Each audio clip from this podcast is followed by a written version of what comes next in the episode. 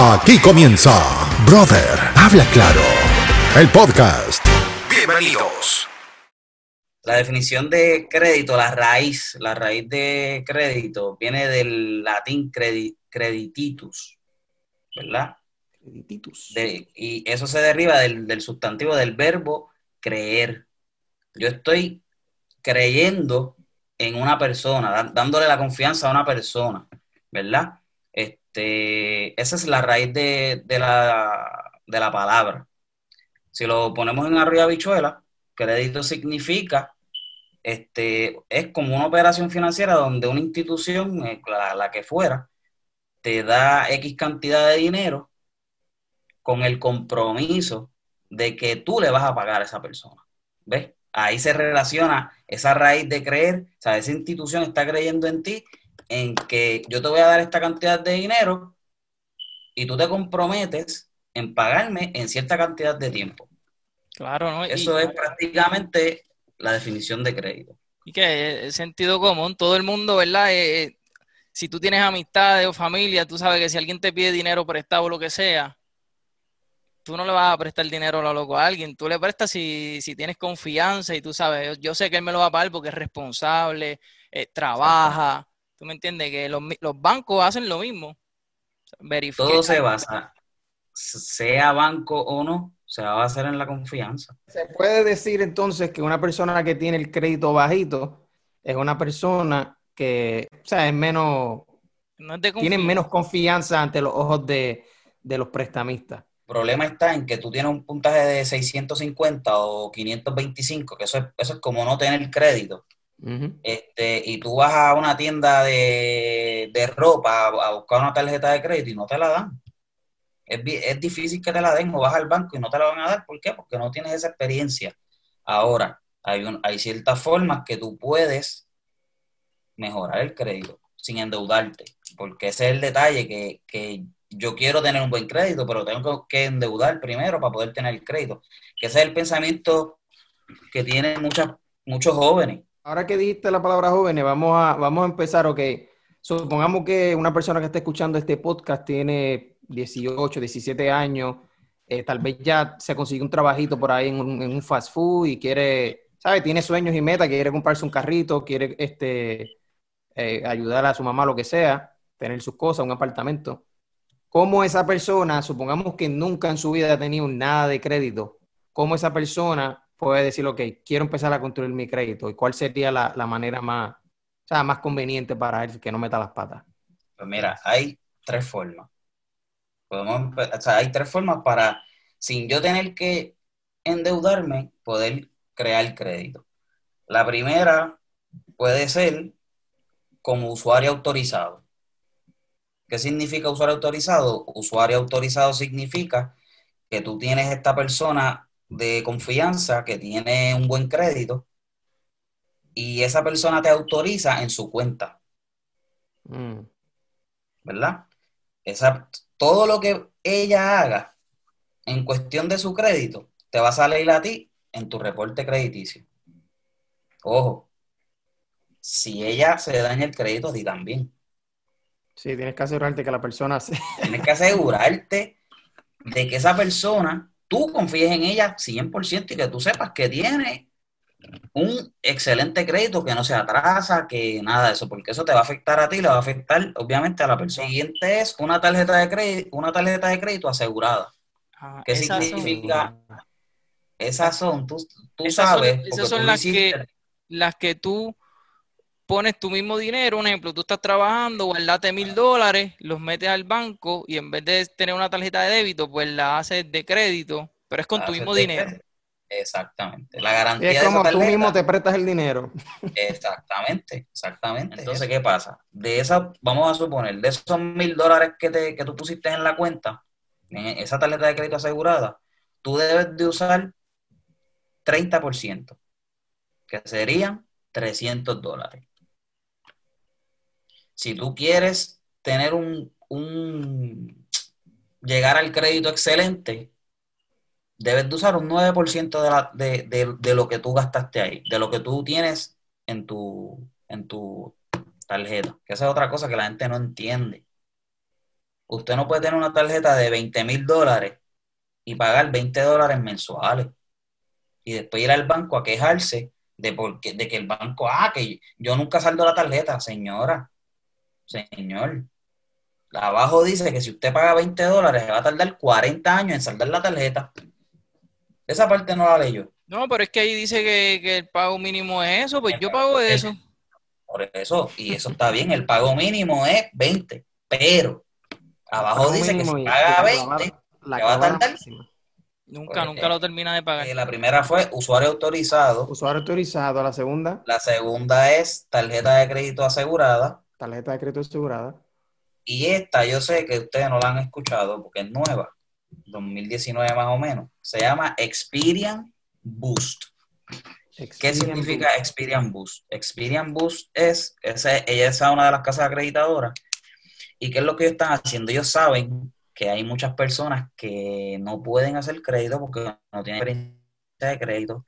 Eh, y lo que ellos hicieron, lo que ellos hicieron fue que ellos te van a permitir usar las facturas tuyas de las utilidades, sea agua, luz, teléfono, Netflix, y ellos te las van a contar como parte de tu historial este, crediticio. Pero ¿qué pasa? Tú tienes que tener, este, tú tienes que pagar este, directo, pago directo. Si tú cumples, pues la aprobación es rápida, según lo que estuve buscando. Y después que tú tengas los pagos en automático, eso te va a ir corriendo y te, y te va a contar también como, como historial crediticio y eso sin endeudarse. O sea, dimos tres, tres opciones sin, sin, sin crear deuda. La tarjeta de crédito esa que, yo he escuchado para los estudiantes, que tú lo que tienes que enseñar es una matrícula universitaria, ¿eso, eso no es otra alternativa? Ya, es una alternativa, pero, ah, pero es en la de cuando estás creando deuda.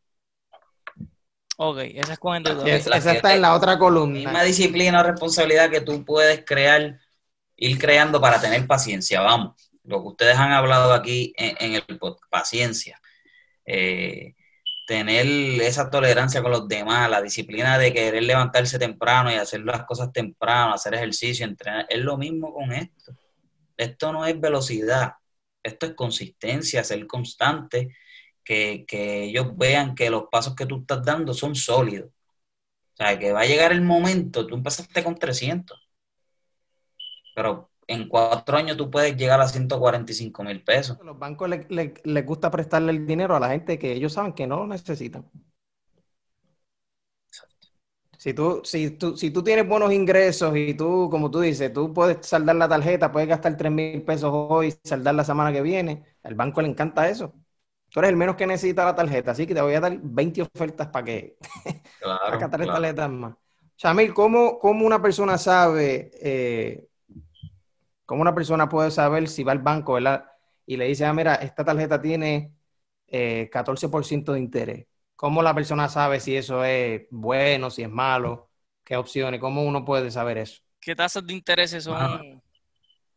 es que las tarjetas de crédito, los intereses casi todos son bien altos, ¿sabes? Son lo, más bajito que yo he visto personalmente, yo creo que ha sido como 12%. Sí, son, eso es, eso Pero normalmente son como 18. 22, 18, 20, 25. Estados Unidos acá te chequean el crédito hasta para rentarte un apartamento. Claro, porque y no importa si es una compañía, la gente, la gente piensa que ah, es que esos son, y, tratan de buscar a personas que sean, eh, en vez de property manager, buscan, tratan de buscar a personas así común y corriente, dueños de casa que la están por 10 dólares. Yo te pido, supongamos que yo estoy rentando mi casa, yo te pido tu número de licencia o tu seguro social, lo, doy los 10 dólares en línea y me dice todo tu historial, ya sea de crédito, todo. Es súper fácil averiguar si una persona tiene el crédito malo. Eso no, eso no se requiere un banco ni una persona. tú no tienes un buen crédito. Esto para los jóvenes, que es lo más que les gusta, los carros. Sencillamente, un carro, quieres el carro que te gusta, el Corolla que salió nuevo, o quieres el, el carro que sea si tú no tienes un buen crédito, vas a pagar muchísimo más de intereses por ese carro. Cuando te lo vayan a financiar, tú sabes, tú vas a terminar pagando a lo mejor 10 mil, 8 mil, 12 mil dólares más que otra persona que tenga un buen crédito. Otra cosa es lo que tú estabas diciendo, lo de que si te vas a casar. O sea, por más que tú puedes llevar 10 años trabajando en cualquier lugar y, y ahorrando, tú no vas a ahorrar el dinero para comprarte una casa cash. Todo el mundo financia las casas. ¿Me entiendes? vas a necesitar el crédito sí o sí. Sí o Sí sí, o lo sí. vas a Y necesitar. una, Y eso es para 30 recomendación. años. Y eso es para 30 años que, que, ¿sabes? Tú pagando un interés bien alto, aunque tú la puedes refinanciar después, pero para 30 años pagando un interés súper alto por no tener crédito. Y eso es si, si te aprueban la casa, porque si no tienes crédito, hay gente que simplemente no te aprueban la casa y tienes que vivir alquilado o, o buscar otra alternativa. Supongamos que esas personas que ya están comprometidas y se van a casar pronto, asegúrense de tener buen crédito antes de estar con tu esposa o con tu futura esposa mirando casitas, porque eso, créeme que en esto es lo que yo me dedico y ese es el, el- lo principal, Chami, la frustración más grande de todos mis clientes y prospectos clientes es esa. El Se ponen a buscar casitas en línea y mira esta, y qué linda, y, y quiere- Esta, te, te quieren obligar a ir a verla. 190 mil. ¿Tú, tú has hablado con un, con, un, con un banco? Ah, no, no, no, porque eso con calma después. Ah, Podemos ir a verla este sábado. Y uno va el sábado y se, se enamoran de las casas. Ellos están, imagínate, cuando van, ah, tú cualificas para 125. Y estuviste dos meses buscando, mirando casas de 250 mil. ¿Y qué es lo que pasa? Que una vez ya tú te acostumbras a eso, si tú estás toda la semana mirando esas casas de 200, 225, esas casas se ven súper lindas comparado con, la, con lo que tú cualificas que es para 125. No quieren comprar casa, ah, que si estoy bien frustrado, imagínate. Sí, que, que eso le duele más a los hombres, ¿me entiendes? Porque se sienten bien impotentes. No porque dicen, la "Diantre, casa yo de los Me voy a casar, ¿me entiendes? Y uno que sabe el orgullo de uno. Y es que, no seas, no seas tonto. Los chicos que están aquí, ¿verdad? Que, que nos van, nos están oyendo. Cuando usted vaya para la primera cita a conocer a la novia, a la jeva, lo primero que usted va a, pe- a pedir a esa persona es que le dé el, el reporte de crédito de esa persona. Si tiene menos de 500, usted se levanta y se va. Ya, acabó. Así, así persona no te va a comprar ni un libro. Esto es un chiste. No, no es un un chiste, chiste. tú dijiste, no es broma, lo de pídele el historial de crédito. Realmente, ¿sabes? Eh, ¿Qué refleja el historial de crédito? Tu conducta.